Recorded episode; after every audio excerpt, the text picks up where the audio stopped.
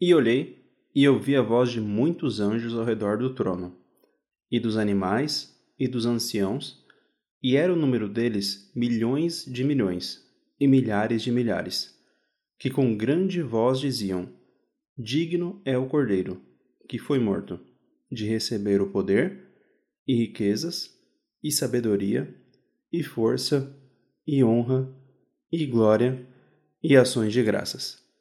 Apocalipse 5, 11 ao 12.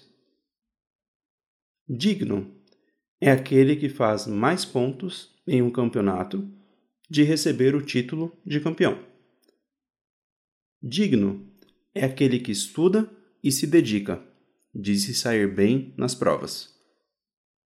Digno é aquele que age com respeito e integridade de ser respeitado.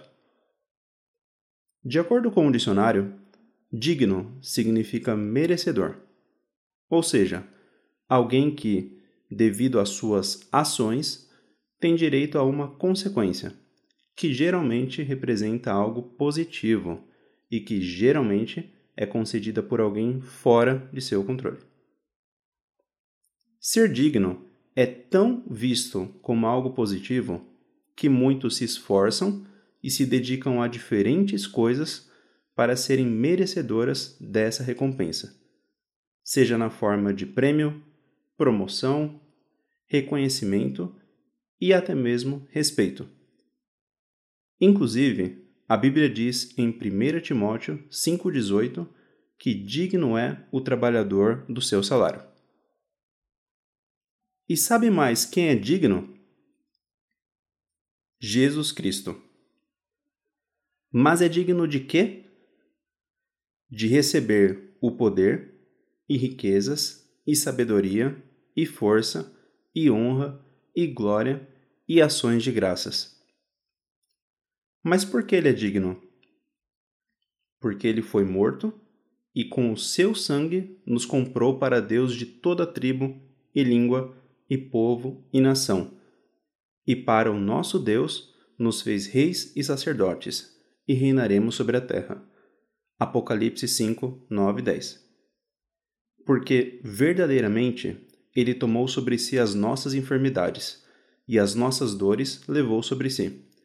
E nós o reputávamos por aflito, ferido de Deus e oprimido. Mas ele foi ferido por causa das nossas transgressões e moído por causa das nossas iniquidades. O castigo que nos traz a paz estava sobre ele, e pelas suas pisaduras fomos sarados. Isaías 53, 4 e 5 Porque Jesus, sendo em forma de Deus, não teve por usurpação ser igual a Deus, mas esvaziou-se a si mesmo, tomando a forma de servo, fazendo-se semelhante aos homens, e achado na forma de homem, humilhou-se a si mesmo, sendo obediente até a morte e morte de cruz. Filipenses 2, do 6 a 8. Nosso Senhor é digno, digno de receber o poder e riquezas e sabedoria e força e honra e glória e ações de graças. E será que nós também temos dado toda honra e glória a Ele em nossas vidas? Caso não, reflita e saiba que é tempo de voltar e permanecer nos caminhos do Pai. É tempo de nos refugiarmos no Senhor.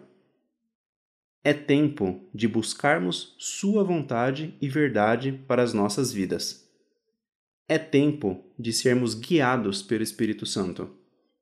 É tempo de confessarmos que Jesus Cristo é o Senhor. É tempo de entregarmos a Ele as nossas vidas e de aceitarmos o seu sacrifício por nós na cruz.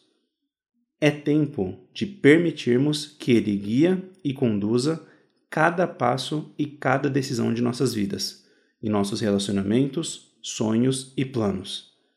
É tempo, pois o Senhor anseia por um relacionamento mais íntimo com os seus filhos e anseia por se revelar àqueles por quem se entregou, porque Ele é digno.